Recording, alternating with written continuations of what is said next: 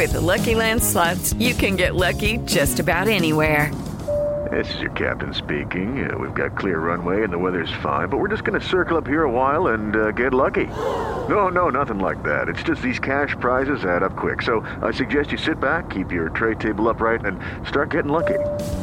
Play for free at LuckyLandSlots.com. Are you feeling lucky? No purchase necessary. Void where prohibited by law. 18 plus terms and conditions apply. See website for details. Te traemos lo mejor del metal en radio. Y en podcast. Pláticas con tus artistas favoritos. Especiales musicales. Transmisiones desde conciertos. Para escuchar a todo volumen. Esto es Loud Metal Podcast. Sean bienvenidos a un episodio más del Loud Metal Podcast. ¿Cómo están? Mi nombre es Arlan Gustafsson y el día de hoy es un día bastante especial, ya que en este episodio tenemos a un invitado muy especial. La siguiente banda invitada está conformada por cinco músicos con una larga trayectoria en la escena musical de la Ciudad de México. Se han logrado destacar por su música que mezcla distintos estilos que van desde el punk rock hasta el black metal, el cross punk y el D-beat. Ellos son Serpents y estoy con Diego Román. ¿Cómo estás, amigo? Bienvenido. Hola, hola, muchas gracias, muy bien. ¿Y tú? ¿Qué También tal? muy ¿Cómo bien. todo? Todo muy bien, muchas gracias. ¿Qué tal? ¿Cómo ha estado tu día? Bien, bien, bastante bien. Agitado, agitado, pero con mucho trabajo por fortuna. Bien, eso es bueno. Qué bueno. Oye, este, pues eh, estuve escuchando su material de Serpent, está muy interesante. ¿Cómo es que surge la idea, el nombre? ¿Cómo es que nace Serpents? Pues mira, ahorita el material que, que has escuchado de los últimos sencillos es bastante alejado a lo que el- es el primer disco. El primer disco salió por ahí del 2019 y el nombre y la banda surgió pues prácticamente porque Norman y Jerry ya tenían por ahí algunas canciones trabajadas y tal. Y nos fuimos sumando los demás. Primero se sumó Willy, después me invitaron a mí. El primer disco lo grabamos de hecho sin baterista oficial. Nos ayudó por ahí nuestro amigo Leo Padua de Los Viejos a grabar el material. Y ya posterior fue que, que- que entró con nosotros Adrián de, de Homer School también. Este, digo, al pasar los años fue- fuimos cambiando bateristas por temas, ya sabes que empieza, eh, empiezan los temas de familia y Sí, otros trabajos. sí, es y- típico eso. y pues digo, normal, ¿no? Eh, y el nombre es muy curioso porque al principio no se iba a llamar Serpians. Había, había varios nombres y principalmente no sé por qué en alguna, en alguna charla salió que se iba a llamar Siete de Serpiente. Por el, por la, no, no por la tema de serpiente, sino por el, por la canción de, de Mecano. ok. De Serpiente. Y de repente fue como, no sabes que es un nombre muy largo y necesitamos algo como más contundente y más sólido, pues. Y pues se quedó el Serpians tal cual. Iba a ser algo, ah, también otra cosa de serpiente, algo así. Pero al final Serpians fue el que se quedó. Ok. Y pues ya llevamos cinco, cinco años trabajando el proyecto. La verdad es que nos ha ido bastante bien. La pandemia nos fundió un poco, pero creo que como a todos y en todo. Pero ya estamos, estamos de regreso. La verdad, las nuevas, los nuevos temas quedaron bastante bien. Un poco, te decía, alejado a lo que era la, la música original del primer disco. Obviamente no sin dejarla de lado, pero sí como un poquito más experimental. Sí, sí, porque de hecho veo que les gusta combinar diferentes eh, géneros. Y eso es porque eh, varios de ustedes estuvieron en bandas anteriores, ¿no? ¿Cómo es que eh, conectaron para eh, lograr hacer una banda entre todos? Pues casi todos los géneros que, que tocamos en las otras bandas son, digo, no son iguales, pero van por el mismo camino. Este. Y de conocernos, pues bueno, primero ellos son mucho más grandes que yo. Y bueno, y también el baterista actual que es Diego Buendía, que lleva ya un año con nosotros, que también han dado en, en bandas de punk rock, pero es mucho más joven que todos. Eh, pero pues ellos están en la escena del punk rock y derivados desde hace más de 20 años, entonces ya son viejos, viejos conocidos y viejos amigos. Y yo antes era el más joven, ahora ya no. Yo, yo conocí también a, a Norman, por ejemplo, desde hace como unos 15, 16 años. Ya son buenos. Y también alguna vez nos invitó a tocar con una banda que yo tenía en ese entonces. Con, le abrimos a Homer School alguna vez. Y pues hicimos amistad y así. No digo, no nos frecuentábamos mucho, pero pasó, ¿no? Y ya después que me invitó a tocar con ellos, pues ya como que estuvimos, tuvi- tuvimos más cercanía que antes. ¿no? Sí, sí, sí. Pero pues tal cual así, o sea, yo creo que sea como sean las escenas, digo, los- las escenas por género, digámoslo así, en la ciudad o las zonas conurbadas, pues realmente son muy pequeñas y todo el mundo se conoce, pero igual no todo el mundo tiene amistad, pues o cercanía. pero pues en este caso sí. Y así, así surgió. Sí, que generalmente siempre tiene que haber como un clic, ¿no? Entre los integrantes para que realmente pueda como funcionar. Sí, claro, eso es indispensable porque igual pueden ser excelentes músicos, ejecutantes y tal, pero si no tienen una buena relación fuera de eso, creo que es muy complicado. Sí. Porque Sí, empiezan las, los roces y empiezan todas esas cosas y pues acaba mal. Sí, más complicado. Sí, sí, sí. Oye, ¿cuál sería el reto de, mez- de mezclar distintos géneros musicales a la hora de que componen? Pues yo creo que se acoplen de, de buena manera, porque quizá muchos de los que tocan, bueno, de lo que, que podemos sumar a las canciones son, digamos que sobre la misma línea, pero a la, a la vez como que sí, pero no, ¿no? O sea, eso sí es, sí es complejo, pero se ha logrado. Digo, no, no, no sé, am, ¿cómo se dice? De forma académica esté bien hecho, Ok. pero sí es un poco raro. Sí nos tardamos en algunas canciones un poco en adaptarlas para combinar tantas cosas, pero creo que no salieron mal, salieron bastante bien. Yo estoy muy a gusto con el, con el resultado, la verdad.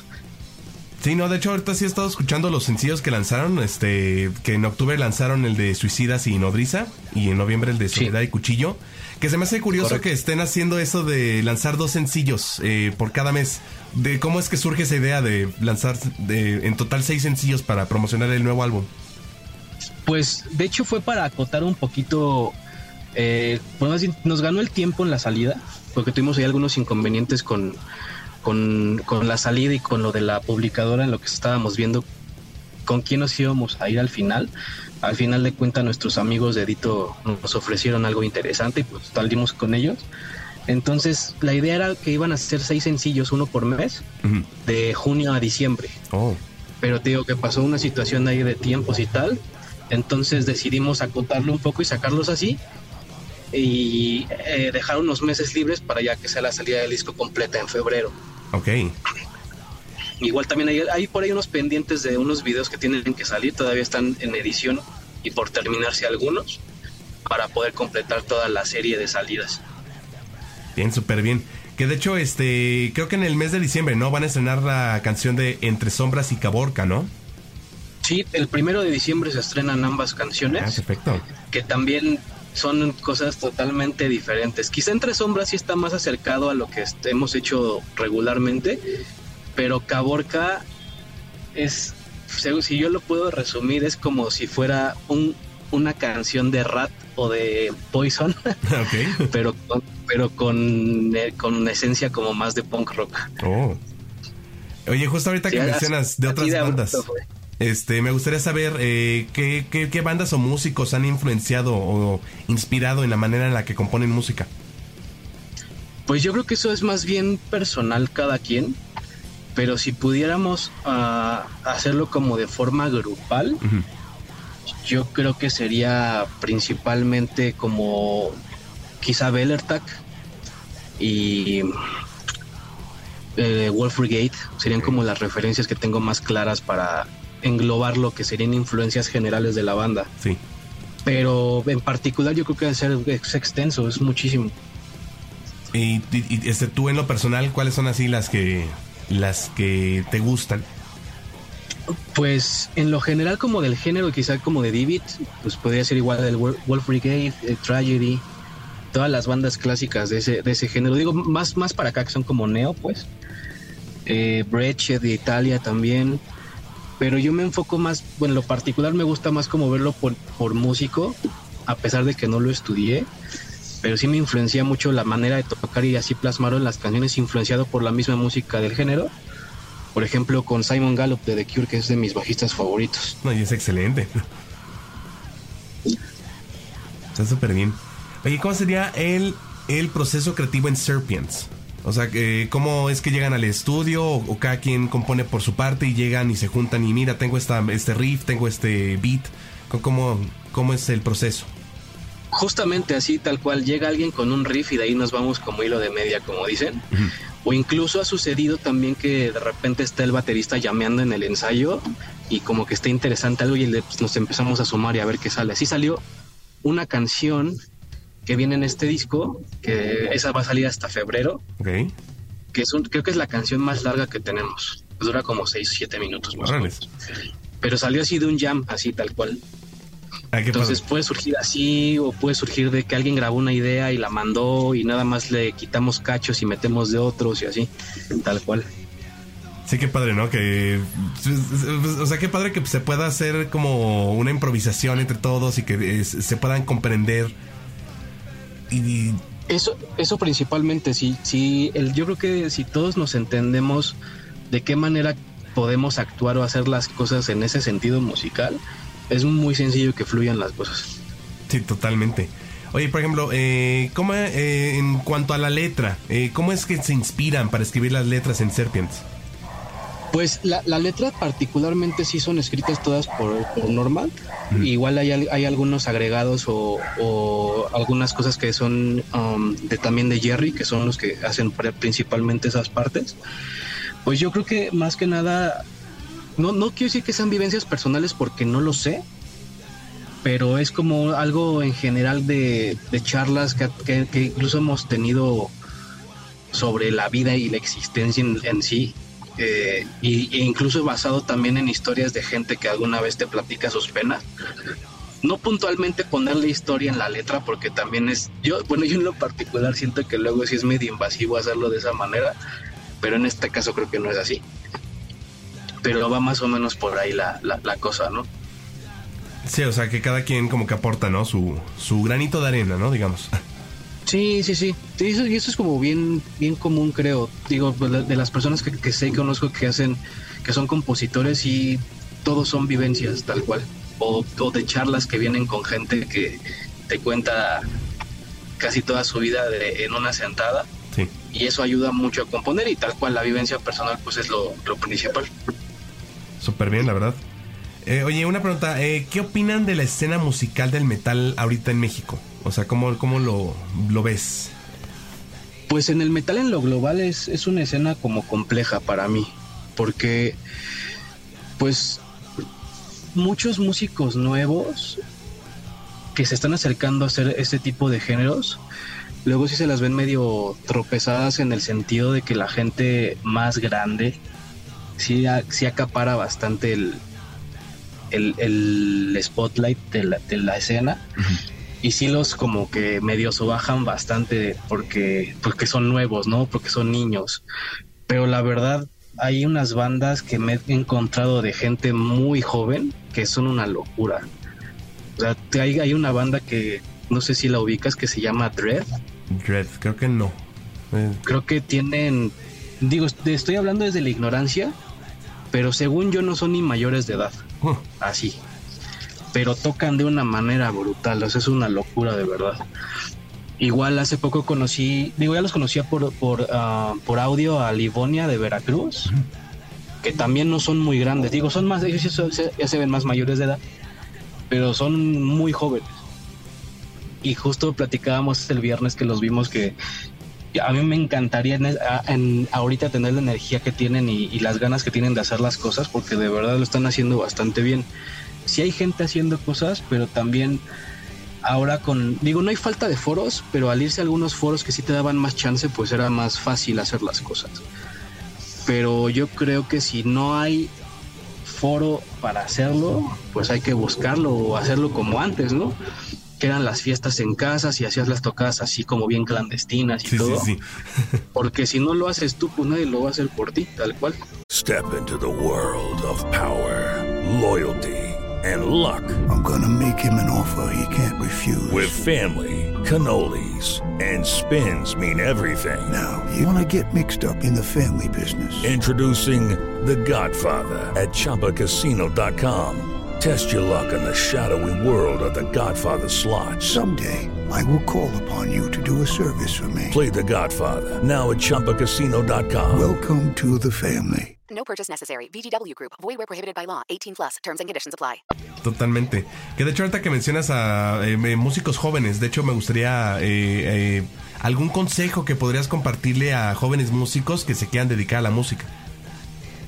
Pues la verdad, algo que aprendí quizá demasiado tarde fue estudiar, estudiar y estudiar y ensayar mucho en casa. porque va a ser bastante benéfico. Y otra cosa también, juntarse con músicos, no, no quiero decir viejos, pero con músicos de experiencia, porque sí te nutres mucho de, de, de, conocer cómo ejecutan las cosas o te pueden enseñar cosas simplemente de estar ahí, ¿no? Sí. Y creo que eso, eso es bastante satisfactorio y te va a ayudar mucho a lo largo del tiempo. Y también pues la disciplina de ensayar con, en conjunto y, y a pesar de que tengas la flojera del mundo, pues hacerlo. Porque teniendo esa disciplina sí se llega bastante lejos. Sí, totalmente la disciplina creo que sí es lo, lo más importante, conocer tu instrumento, practicar diario. Sí, ¿no? Es, creo que eso es como lo uno de los factores elementales. Sí, ah, bueno, y también otra cosa importantísima, tener el instrumento bien, bien, bien, bien ajustadito, porque también por ahí, ahí eso hace que te que te sientas mejor. Suena medio, medio burdo, pero si sí, teniendo no. un instrumento bien ajustado, cueste mucho o cueste poco, la verdad te da, es como cuando, como, no sé, de repente dicen, ¿no? Que si, si te ves bien, te sientes bien, es Sí. lo mismo. Sí, o es lo mismo que igual que un coche, ¿no? Que, o sea, si, si el coche está perfecto, en buen estado, mm, ni problemas te va a causar. Sí, justo, tal cual. Totalmente.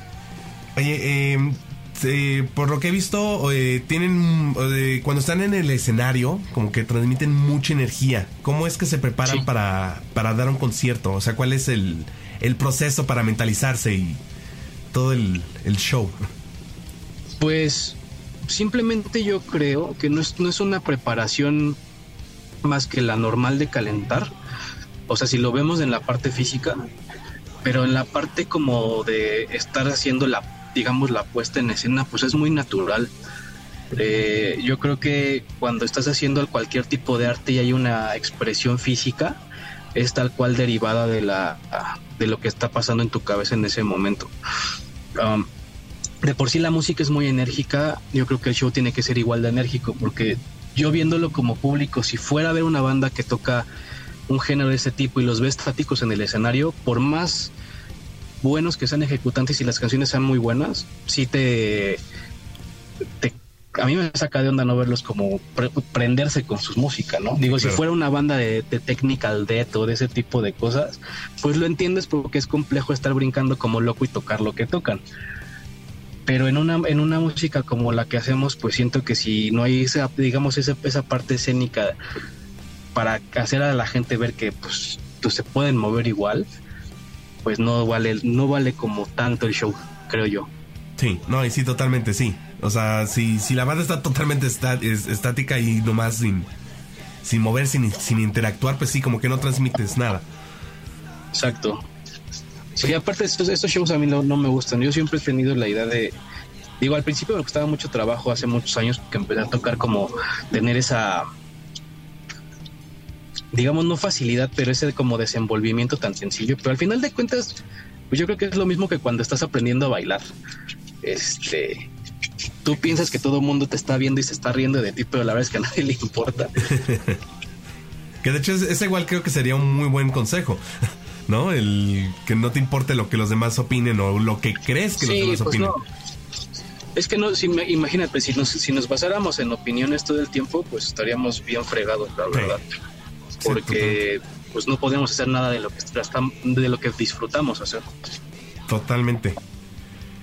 Ya de las últimas preguntillas, este, han estado ya en varios festivales. ¿Qué tal? Sí, ¿Cómo, sí, sí, sí. cómo ha sido la experiencia de presentarse en, en varios festivales como el Marvin 2022, el Copupalooza 2022? Cocapalusa.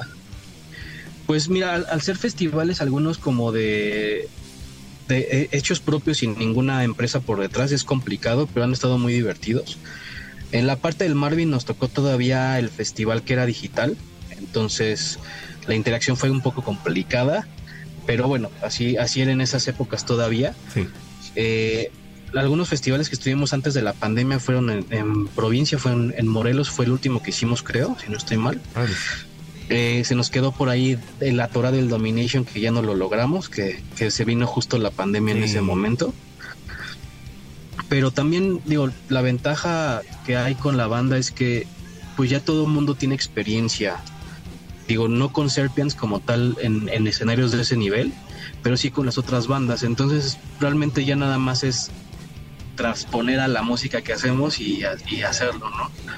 Y es, es bonito, el festival a mí me gusta porque si le llegas a gente que igual no te conocía o quizá te reencuentras con viejos conocidos y es un buen espacio para proyección, aunque también ahora con el tema de, de los festivales para la música pesada es más complejo porque si es el 90% del cartel sí son en bandas extranjeras y lo entiendo porque al final de cuentas es un negocio Sí. pero sí creo que podría, podrían haber otros festivales con buena inversión de capital y que tuvieran también participaciones de bandas que, que obviamente tengan con qué hacer las cosas, ¿no? Creo que sería importante también. Sí, totalmente. Justo ahorita que mencionas de la pandemia, eh, bueno, tuvieron el, el último, bueno, el lanzamiento que tuvieron, el del disco Ritos Falsos, que fue en 2020. Sí. Eh, ¿Ese lo grabaron durante pandemia o ya fue... eh, No, ese disco lo grabamos en, en febrero del 2020. De hecho, me acuerdo mucho que lo terminamos de grabar el 14 de febrero, si no estoy mal. Em, y ya estaba todo, de hecho estaba planeado salir en abril, o sea, salió en, el- en abril igual, de todas formas no se paró la, no la salida, para que fuera como, digamos, el pretexto de, de presentarlo en el Domination. Y justo ves que empezó la pandemia, bueno, que cerraron todo en, que fue finales de marzo. Sí, como, sí, mitades Y o finales de marzo. Y entre que sí, que no, que sí, que no, pues eh, nos vino todo encima, pues tuvimos que trabajar con lo que teníamos y pues hacer promoción digital nada más, porque no podíamos tocar. Creo que hasta agosto de ese mismo año grabamos un, un video para una canción y a, y a su vez grabamos una parte de, para el festival de que se llamaba MX Chaos, Oh. que también fue digital.